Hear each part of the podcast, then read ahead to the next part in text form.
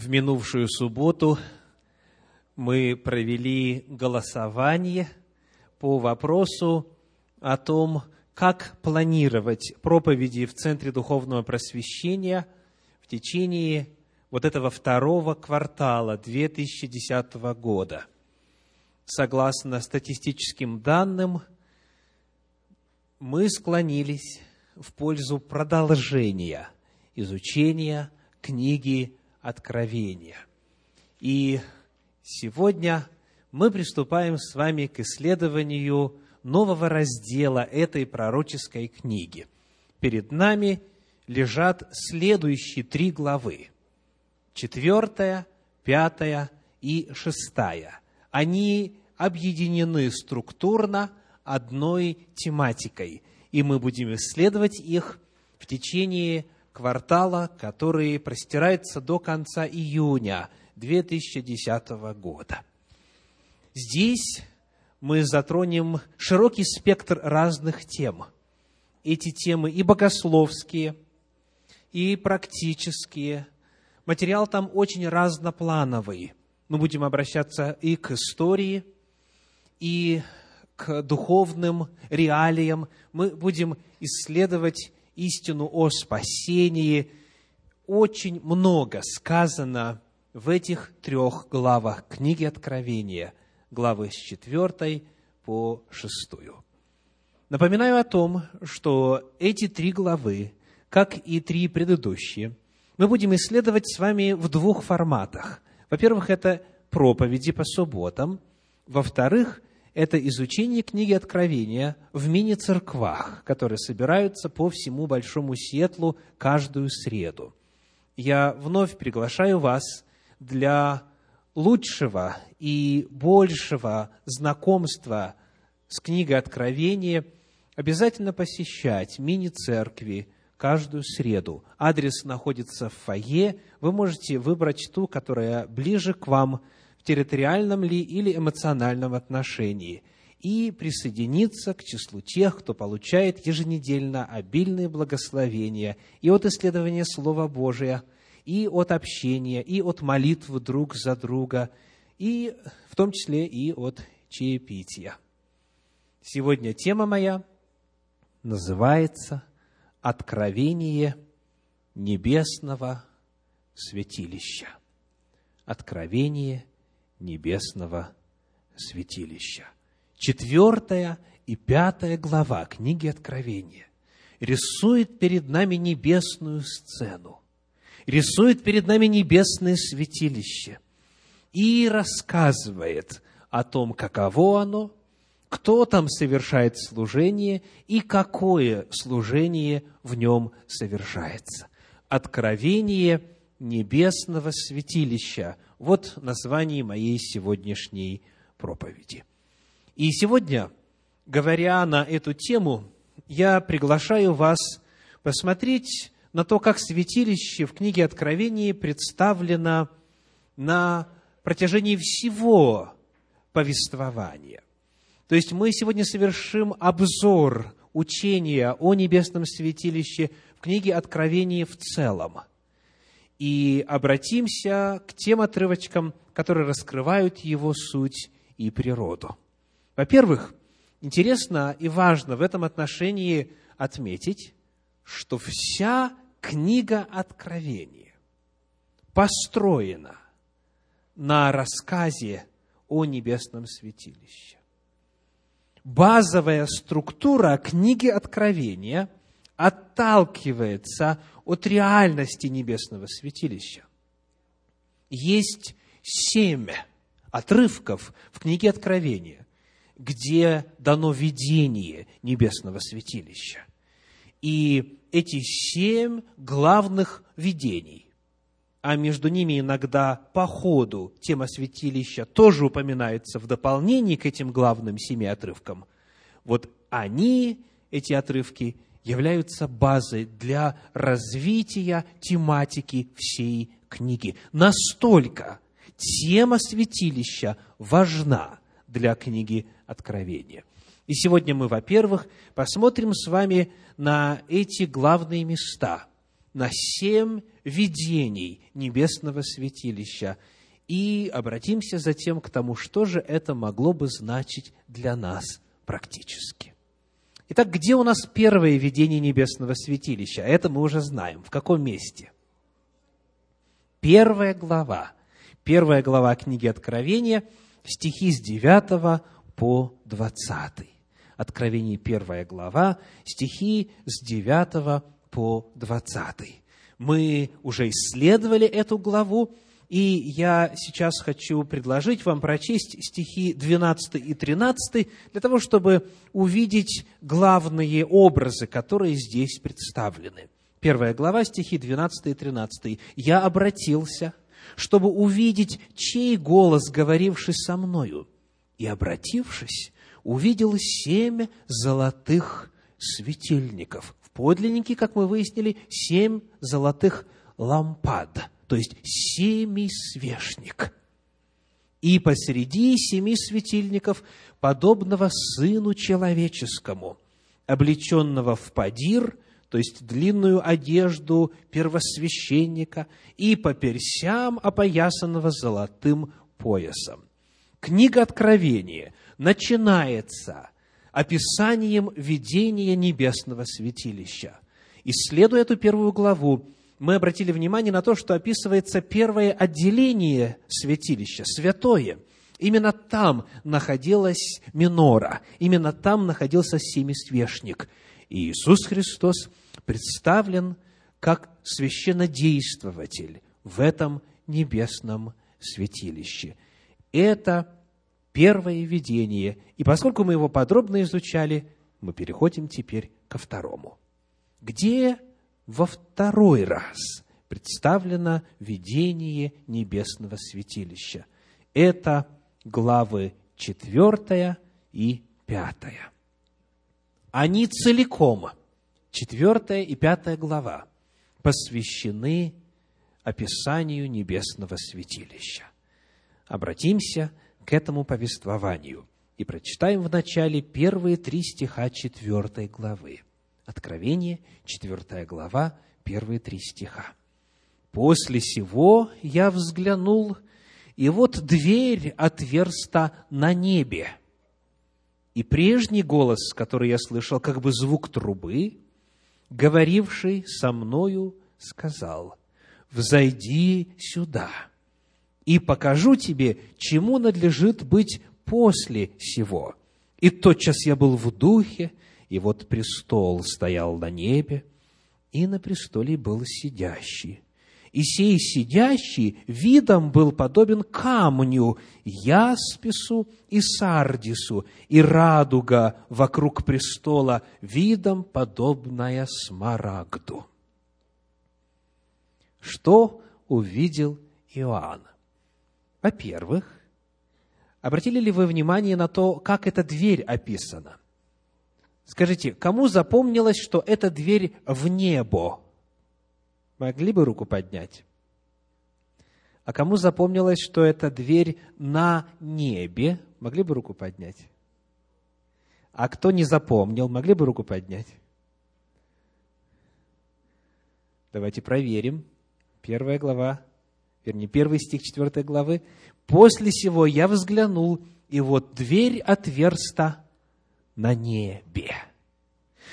То есть речь не идет о том, что вдруг в небо дверь отверзлась, и Иоанн туда поднимается. Речь идет о том, что в видении он видит, соответственно, некоторое строение, какая-то конструкция, какое-то здание, и в нем есть дверь или же вход. И он, войдя, видит престол и на нем сидящий. Кто такой сидящий? Мы не знаем. Пока что просто сказано «сидящий». Иоанн остерегается описывать его. Но когда он все-таки пытается рассказать о том, что он видит, он использует образ полудрагоценных и драгоценных камней. Сей сидящий, третий стих, видом был подобен камню, яспису и сардису, и радуга вокруг престола видом подобная смарагду. Ну, во-первых, надо уразуметь, какие камни здесь представлены. Яспис – это слово, которое в оригинале, в греческом, также и звучит иаспис. И сегодня в русском языке его обыкновенно переводят так – яшма. Яшма. Вот это камень. Дальше сардис, в подлиннике сардион, то есть это, по сути, транслитерация. Сардис – это камень, который является полудрагоценным, и он красного цвета. Как это называется сегодня? Рубин. Сардис – это рубин, как вы и встретите в некоторых переводах Священного Писания. И еще один камень упомянут какой? Смарагд. А что такое смарагд? Вновь, это просто-напросто транслитерация, это озвучивание греческого слова, которое используется в подлиннике, так оно и звучит смарагдинос, смарагдинос, и смарагд – это не что иное, как изумруд. Изумруд. Итак, три камня. Яшма, рубин и изумруд. Вы помните, что когда писалась книга Откровения, она писалась с расчетом на грамотную аудиторию. Это последняя книга Священного Писания. Она не для новичков. Она предполагает, что люди перед этим прочли все предыдущие 65 книг. И потому у них уже сформировался багаж знаний, и у них есть определенное знание терминологии, которое поможет им книгу Откровения уразуметь во свете всего, что перед этим Всевышний человечеству в этой святой книге Библии открыл. Потому вопрос, где встречаем мы в Священном Писании вместе, в рамках одного описания, одного контекста, вот эти три камня? В книге «Исход» впервые – на страницах Торы в главе 28. Книга Исход, 28 глава, стихи 17 и 18. Исход, глава 28, стихи 17 и 18. «И вставь в него оправленные камни в четыре ряда.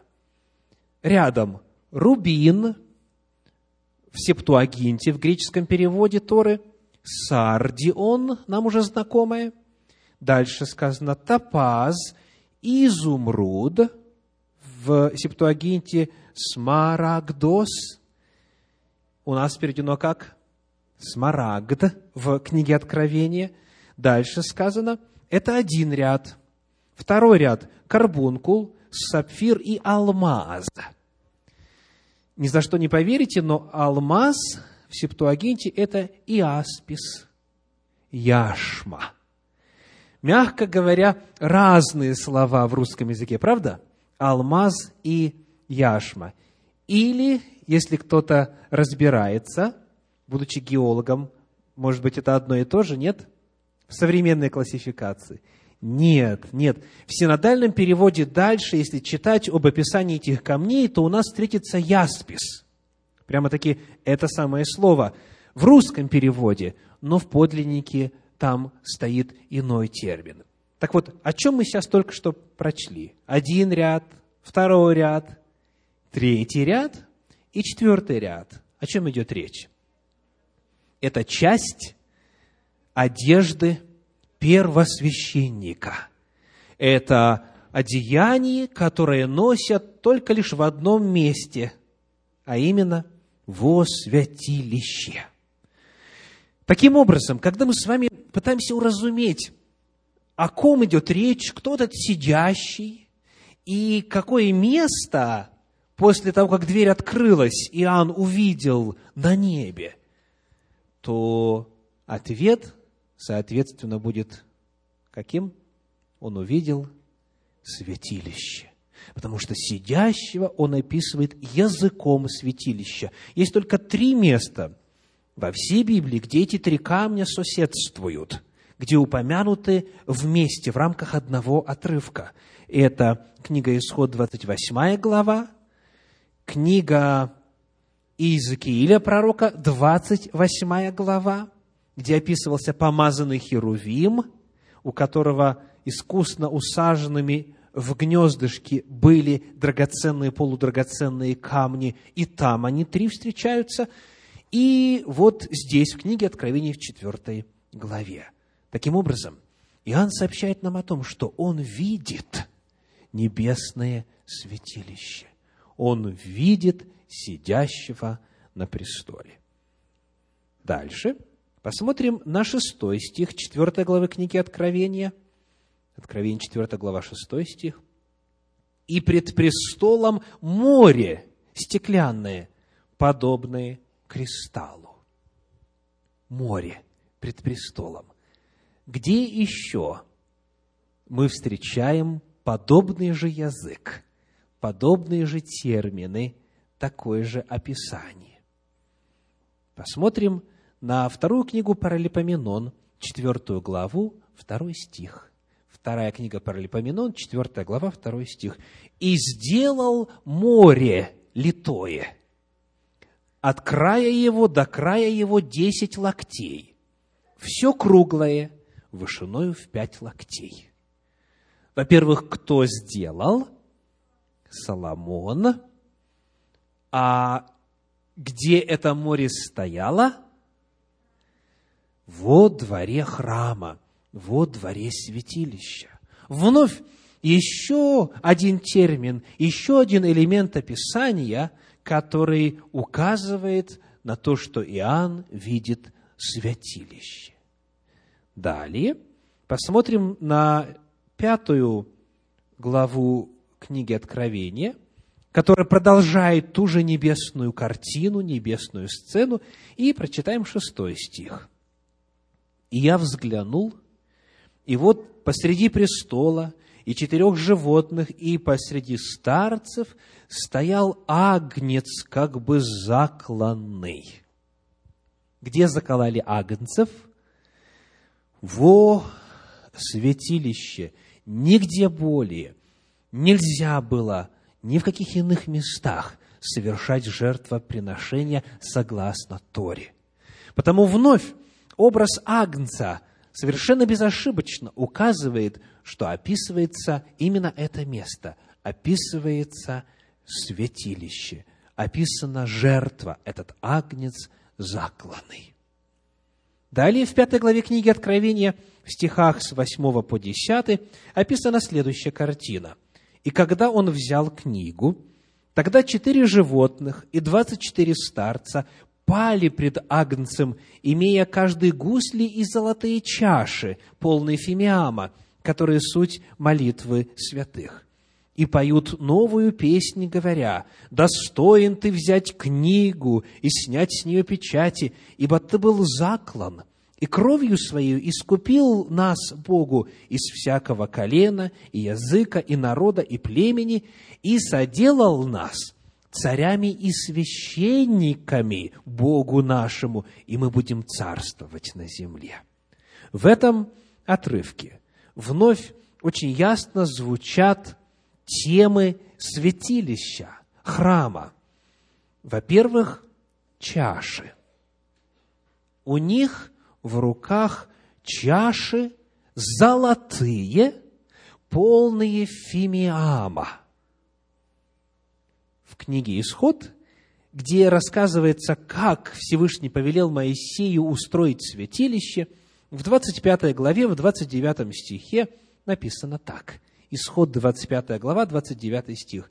«Сделай также для него блюда, кадильницы, чаши и кружки, чтобы возливать ими из чистого золота сделай их». Точь в точь те же самые термины, те же самые образы, то же самое описание повторяется в книге Откровения. Перед нами – описании утвари, предметов, сосудов во святилище. Ну, а в десятом стихе прямо упоминаются священники. «И соделал нас царями и священниками Богу нашему». Мы находим, соответственно, что на небе, в небесных просторах есть святилище. Там совершается служение, там совершается священное действие. И это была вторая картина, второе видение небесного святилища в книге Откровения. Это главы четвертая и пятая. Следующая картина, третья по счету, в восьмой главе книги Откровения.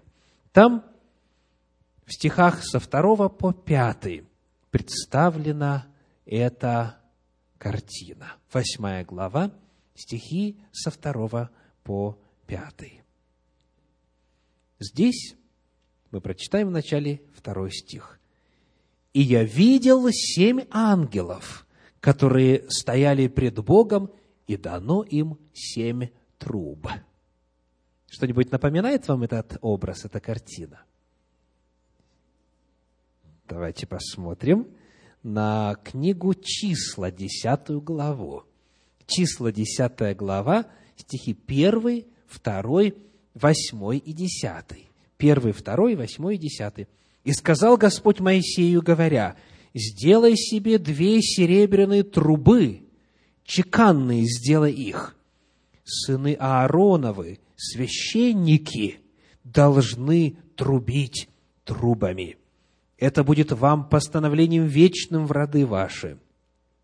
И в день веселья вашего, и в праздники ваши, и в новомесячья ваши трубите трубами вашими при всесожжениях ваших и при мирных жертвах ваших, и это будет напоминанием о вас перед Богом вашим, я Господь Бог ваш. Оказывается, Именно священники, Аарон и сыновья его священники, могли трубить в эти трубы. Это было частью священного действия. Это сопровождало жертвоприношения. Таким образом, вновь, трубы, которые описываются в контексте вот этой небесной картины, указывают нам на святилище. Там идет служение с использованием семи труб. А дальше, в стихах с 3 по 5, 8 главе книги Откровения, описывается следующее служение, стихи с 3 по 5. «И пришел иной ангел и стал пред жертвенником, держа золотую кадильницу, и дано было ему множество фимиама, чтобы он с молитвами всех святых – возложил его на золотой жертвенник, который пред престолом. И вознесся дым Фимиама с молитвами святых от руки ангела пред Бога. И взял ангел кадильницу и наполнил ее огнем жертвенника и поверх ее на землю. И произошли голоса и громы, и молнии, и землетрясение. Итак, перед нами – описание служения в небесном святилище. Какой новый предмет появляется в описании? Золотой жертвенник и кадильница. И вновь это история напрямую из заповедей Всевышнего Моисею о том, как надо построить святилище. Книга Исход, 30 глава, первые три стиха. Исход, 30 глава, первые три стиха и сделай жертвенник для приношения курений. Из дерева сетим сделай его. Длина ему локоть и ширина ему локоть. Он должен быть четыреугольный, а вышина ему два локтя. Из него должны выходить роги его. Обложи его чистым золотом, верх его и бока его кругом и роги его, и сделай к нему золотой венец вокруг. Вот этот вот жертвенник, на котором возносилось ароматное курение и поднималось к потолку скинии, он присутствует, как мы видим, и в небесном святилище также. Там происходит служение. Итак, первая картина святилища в первой главе, вторая в четвертой и пятой, третья картина в восьмой главе, в стихах со второго по пятый. Посмотрим, где у нас следующая по очереди, четвертая картина святилища. Одиннадцатая глава, стих девятнадцатый. Откровение одиннадцать, девятнадцать. «И отверся храм Божий на небе, и явился ковчег завета его в храме его, и произошли молнии, и голоса, и громы, и землетрясения, и великий град». Новый предмет появляется в описании, и это ковчег завета. Где он находился? Он находился в следующем отделении во святом святых. Там, в самом священном месте, находился ковчег завета. И оказывается, он есть и на небе. И он называется ковчегом завета, потому что внутри этого предмета находится завет, находятся заповеди Божьи, текст договора между Богом и человеком. Вот где находится подлинник. А Моисею в свое время Всевышний отдал копию этого договора. В небесном святилище, как и в земном, есть ковчег. Следующая картина, пятая по счету, в 15 главе книги Откровения. Там нас интересуют стихи с 5 по 8. Откровение, 15 глава, стихи с 5 по 8. «И после сего я взглянул, и вот отверся храм скинии свидетельства на небе, и вышли из храма семь ангелов, имеющие семь язв, облеченные в чистую и светлую льняную одежду и опоясанные по персям золотыми поясами. И одно из четырех животных дало семи ангелам семь золотых чаш, наполненных гневом Бога, живущего во веки веков. И наполнился храм дымом от славы Божьей и от силы Его. И никто не мог войти в храм, доколе не окончились семь язв семи ангелов. Какое действие описано здесь? Во-первых, перед нами описание священнослужителей. Они одеты в льняную одежду. Точно так, как Господь повелел облачаться Аарону первосвященнику и его сынам, священникам.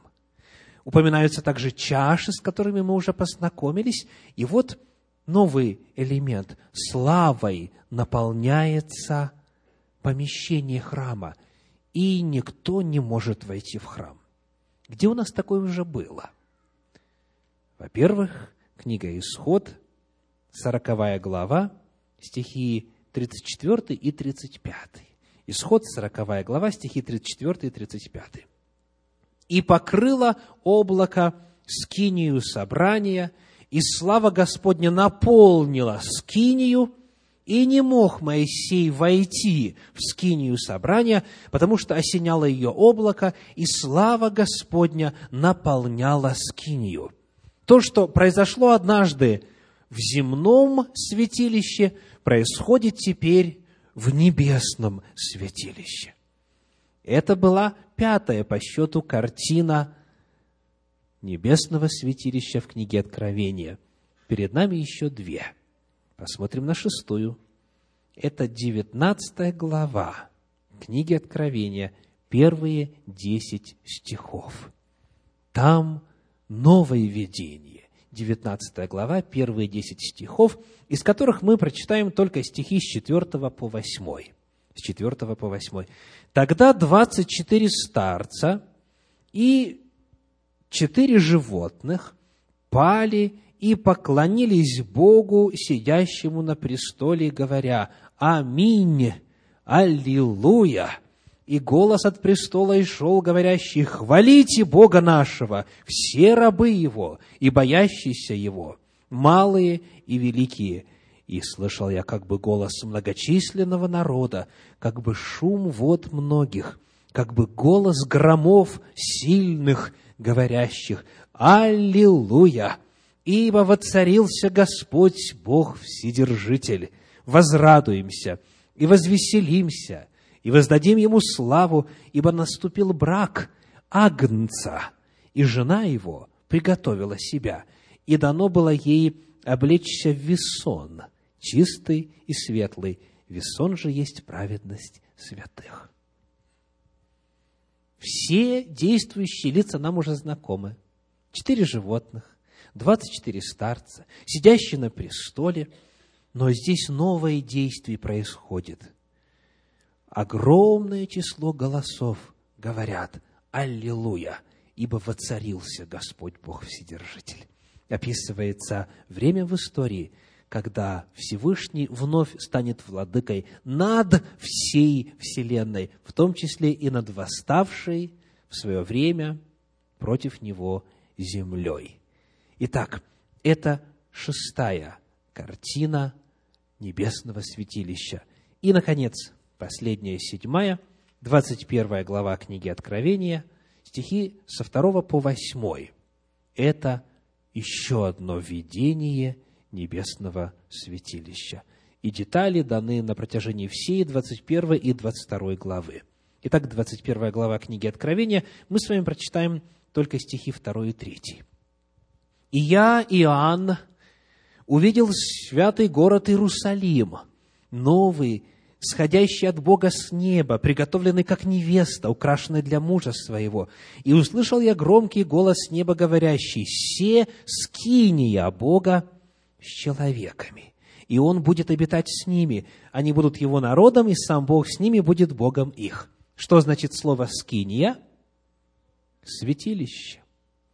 Вот этот вот Иерусалим, который в свое время с неба спустится на землю, он обозначается словом «скиния», тем же самым словом, которым обозначается святилище, описанное в Торе и в целом в Священном Писании. Это последняя, седьмая картина небесного святилища.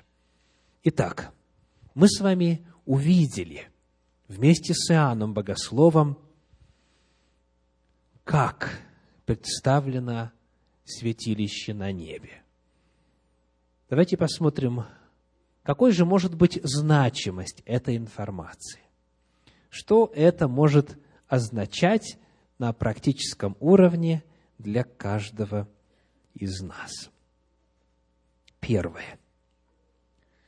Первое. На небе происходит реальное служение в храме. Сокрытое от взоров человеческих, неведомое, неосязаемое, идет реальное, ежедневное, постоянное, непрекращающееся служение в Божьем храме, в небесном святилище. Литургия, служба постоянно разворачивается в небесном святилище. И в книге Откровения рассказывается, как все происходит.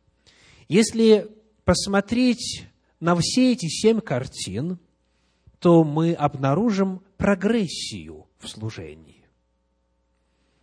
Начинается все с семисвешника – это первый предмет, который любой видит, заходя во святое. Он горит. Это единственный источник света. Начинается служение. Агнец в жертву принесен. Начинается все еще со двора, потому что именно там, на медном жертвеннике, агнец заколается. Потом священник входит во святое он поправляет светильники, он заливает масло. Потом он начинает что делать? Кождение происходит утром и вечером. возносится фимиам. И это как раз-таки описывается в восьмой главе книги Откровения. И вот когда описано служение в первом отделении, потом открывается служение во втором отделении святилища, начиная с конца одиннадцатой главы. В одиннадцатой главе, в девятнадцатом стихе сказано «Отверся храм скинии свидетельства на небе, и явился ковчег завета». Во всем служении святилища это происходило только один раз в году, на Йом-Кипур, на день очищения. Только один раз завеса внутренняя отодвигалась, и можно было увидеть священникам, посвященным, можно было увидеть этот священный предмет. И дальше, вот начиная с конца этой одиннадцатой главы, все сцены, которые явлены, это все сцены служения во втором отделении. Это то, что происходило во время ежегодного служения, во время очищения святилища. И в 15 главе там открывается святой святых. И в 16 главе книги Откровения, в 17 стихе сказано следующее. Откровение 16, 17. Седьмой ангел вылил чашу свою на воздух, и из храма небесного от престола раздался громкий голос, говорящий «Совершилось».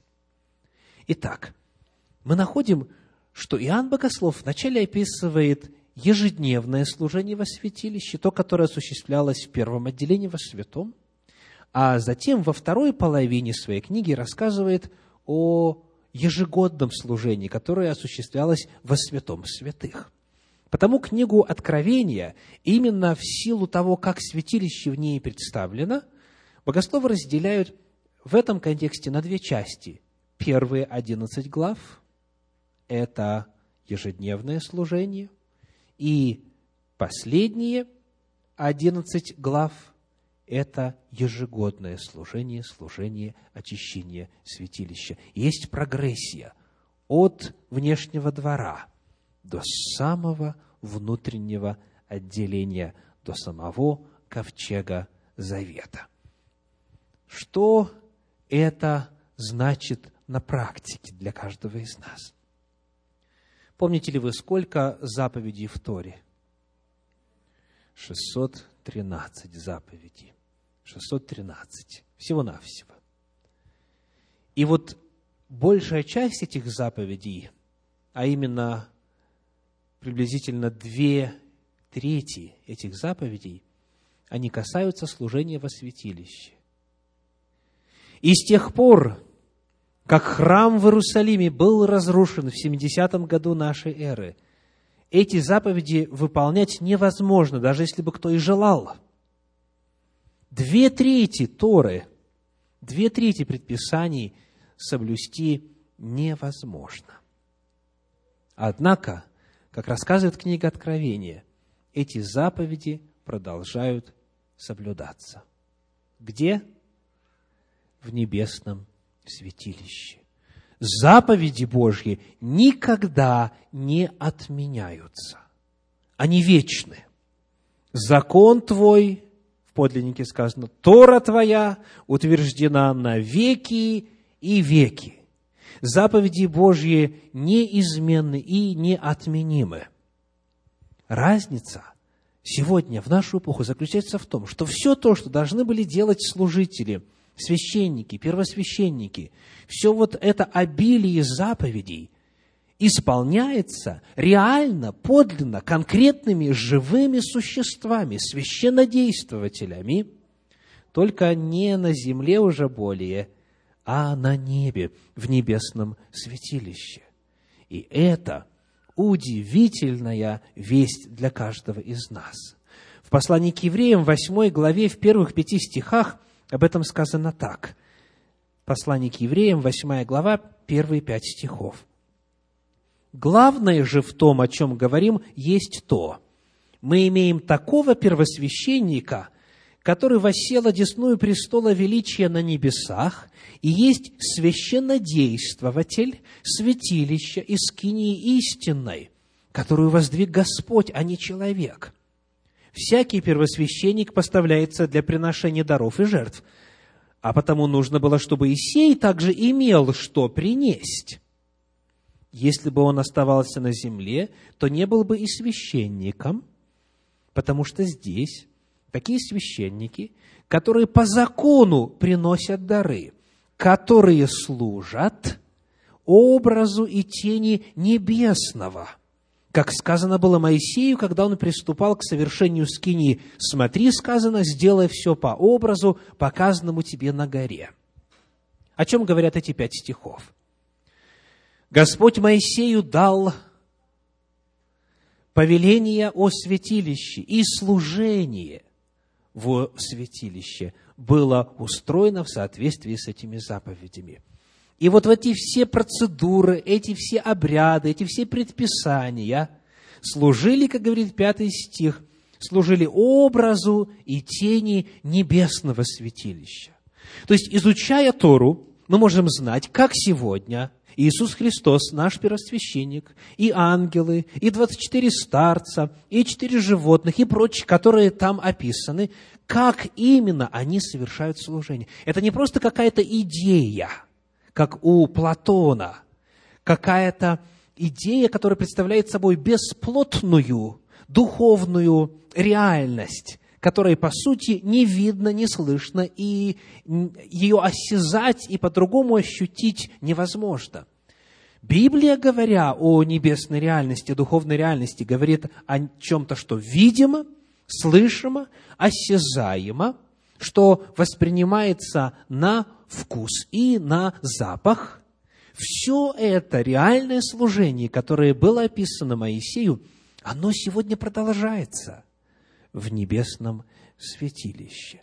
Все нужды верующих, которые ранее удовлетворялись в служении земного святилища, теперь удовлетворяются в служении небесного святилища. Есть в Центре Духовного Просвещения цикл проповедей – который называется «Значение небесного святилища в духовном опыте».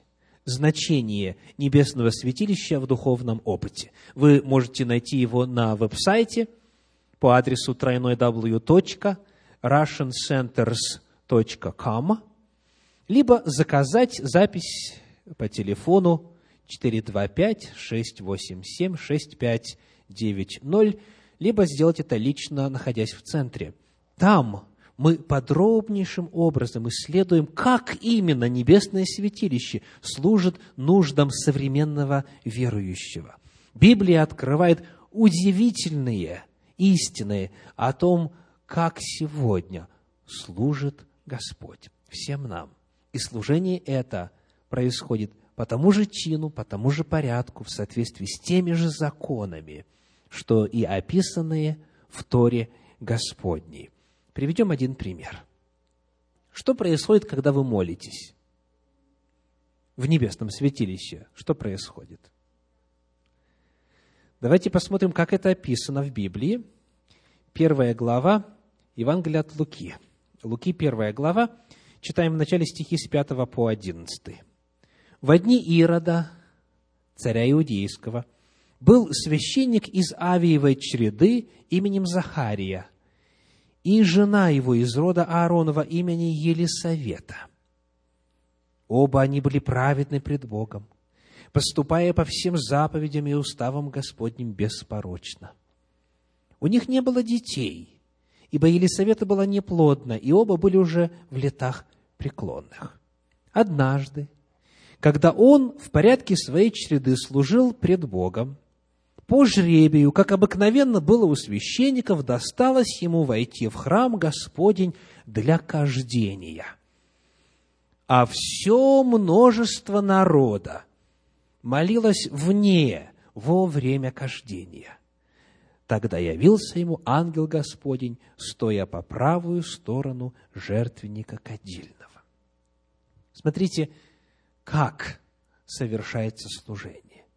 В то время когда священнодействователь воскуряет фимиам пред Господом, во святом, на золотом жертвеннике, в это время синхронно совершается молитва.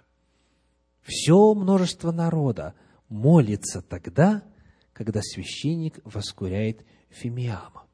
И они ждут, когда он закончит. Потому что, когда он закончит, как предписывает Тора, он должен выйти и произнести очень важные слова для народа. Они записаны в шестой главе книги «Числа», в стихах с 24 по 26. «Да благословит тебя Господь и сохранит тебя. Да презрит на тебя Господь светлым лицем своим и помилует тебя. Да обратит Господь лице свое на тебя и даст тебе мир. И следующий, 27 стих говорит, «Так пусть призывают имя мое на сынов Израиля, и я благословлю их». Так вот, что происходит. Захария вошел во святое, чтобы воскурить. Весь народ молится вне, но тут он задержался, потому что у него серьезная беседа с ангелом. Ангел его упрекает в маловерии, мягко говоря, и он становится неспособным говорить. И вот читаем теперь здесь же стихи с 21 по 23, первая глава Евангелия от Луки. Между тем народ ожидал Захарию и дивился, что он медлит в храме. Появляется вопрос, чего народу ждать Захарию? Захария сам по себе служит, свое дело знает, народ сам по себе молится, к Богу свои нужды обращает.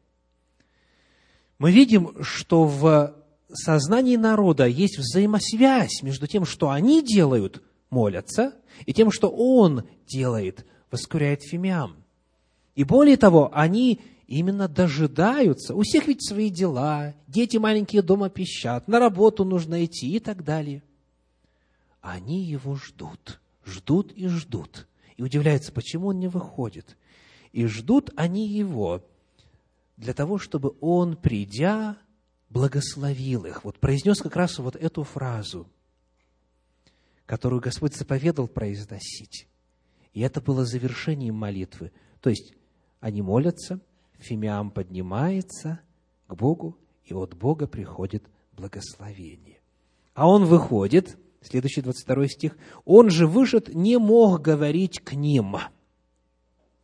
И они поняли, что он видел видение в храме, и он объяснялся с ними знаками и оставался нем. А когда окончились дни службы его, возвратился в дом свой. Он вышел и не был в состоянии сказать «Еварехеха Адонай Ваишмереха и так далее. Он не мог, потому что был нем.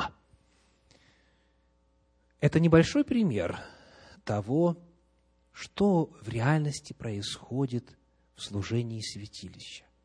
Когда возносится к Богу молитва, в это время в небесном святилище нечто реальное происходит.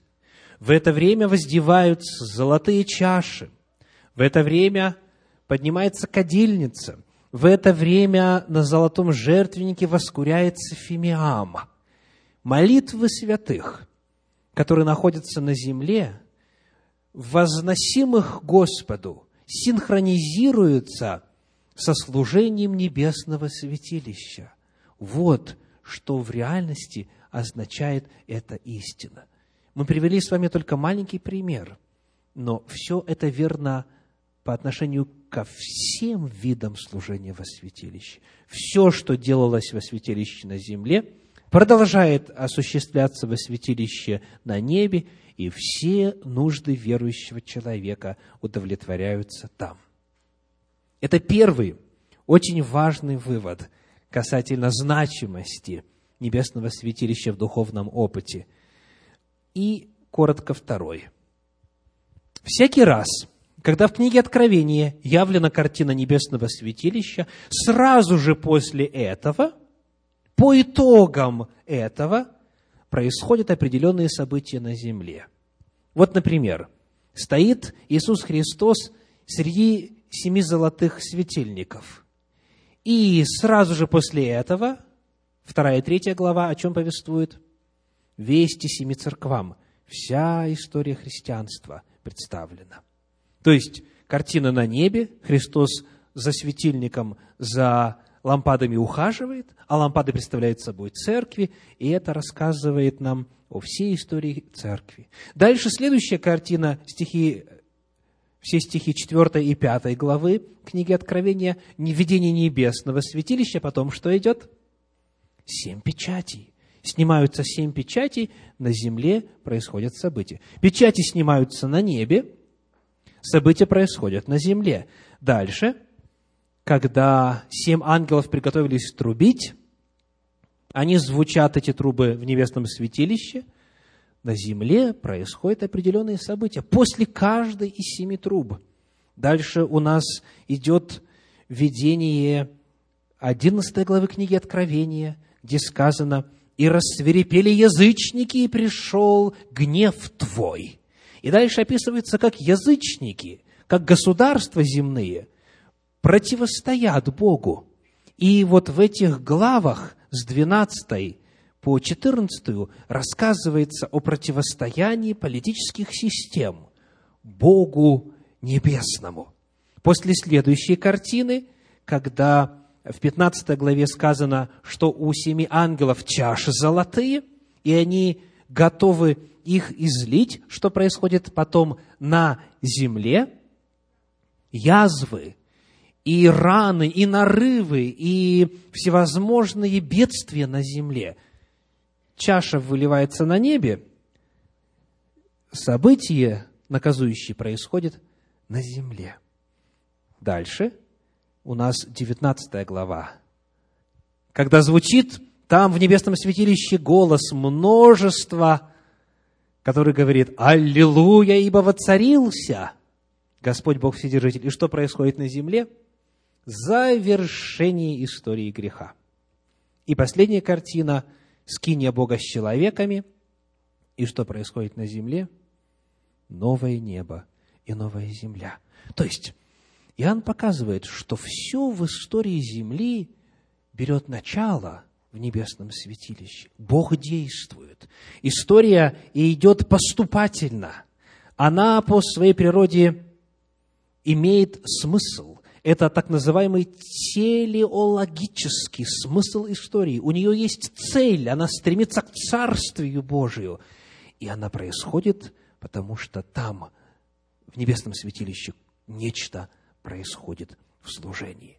Потому служение небесного святилища формирует земную историю. И это тоже очень важно для нас. Если мы знаем с вами, где мы находимся, какие служения во святилище уже исполнились, а какие еще предстоят нам в будущем, мы с легкостью сориентируемся, чего дальше ждать. Долго ли ждать? Что будет в следующий шаг и так далее.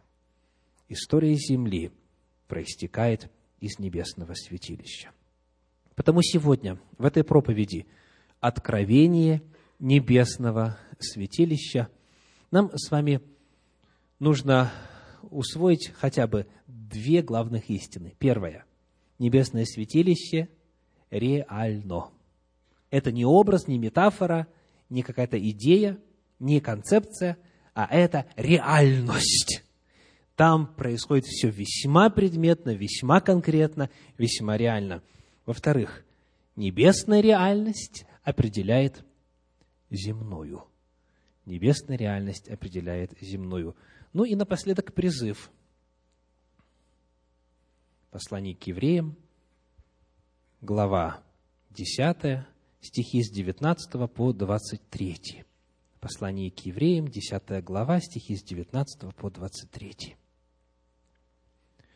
Итак, братья и сестры, имея дерзновение входить во святилище – посредством крови Иисуса Христа, путем новым и живым, который Он вновь открыл нам через завесу, то есть плоть свою, и имея великого священника над Домом Божьим, да приступаем с искренним сердцем с полною верою, краплением очистивши сердца от порочной совести и омывши тело водою чистою, будем держаться исповедания упования неуклонно, ибо верен обещавший. В чем суть этого призыва? Да, приступаем. То есть, входим, приобщаемся, располагаем себя вот там, в этом небесном святилище. Бог призывает нас входить во святилище. Как? Кто-нибудь из вас бывал там? Кто-нибудь заходил туда? Именно так сказано с полною верою. Это единственный способ. Только лишь с полною верою. Кто-то может вглядываться в небесные просторы, в синеву небес и говорить, ничего не вижу, никакого святилища. И даже Гагарин летал вокруг земли и никакого Бога не видел. Это один путь. А второй путь Божий, библейский, истинный, с полной верою. Вот как говорит Священное Писание, что это все реально, и что мы туда можем входить. И не входить, а сказано так грозно, да приступаем. То есть смело, здесь сказано, имея дерзновение, с уверенностью, с убежденностью входим туда. На практике это означает следующее. Когда вы обращаетесь к Богу, по крайней мере во время молитвы, представляете себе небесное святилище – вот все, что описано в Библии о нем. И сегодня мы только малую часть обозрели. Представляете себе вот эти все просторы, эту всю масштабность, эту всю славу, эти все краски, эти запахи, этот фимиам. Вслушивайтесь в пение ангелов. Обоняйте приятное благоухание. Верою помещайте себя туда – и молитвенная жизнь в результате кардинальным образом изменится. Все, что Тора предписывает, сегодня реально. Все 613 заповедей. В том числе и те, которые на земле больше священники соблюдать не могут. Но все это осуществляется, реализовывается и происходит, и исполняется в небесном святилище. Потому, какой бы ни была ваша нужда, с чем бы вы к Господу ни шли, помните, святилище всегда открыто. И неважно, есть ли в вашей церкви собор или грандиозное здание церковное, неважно, есть ли дом молитвы или синагога или иное место богослужения, где бы человек ни находился, он всегда в любой точке земли может верою помещать себя в небесное святилище. И Библия именно к этому нас призывает. Вот это откровение небесного святилища. Пользуйтесь, дорогие, пользуйтесь всеми ресурсами, пользуйтесь этой реальностью, пользуйтесь всей этой Божьей благодатью и получайте от Всевышнего благословения. Аминь.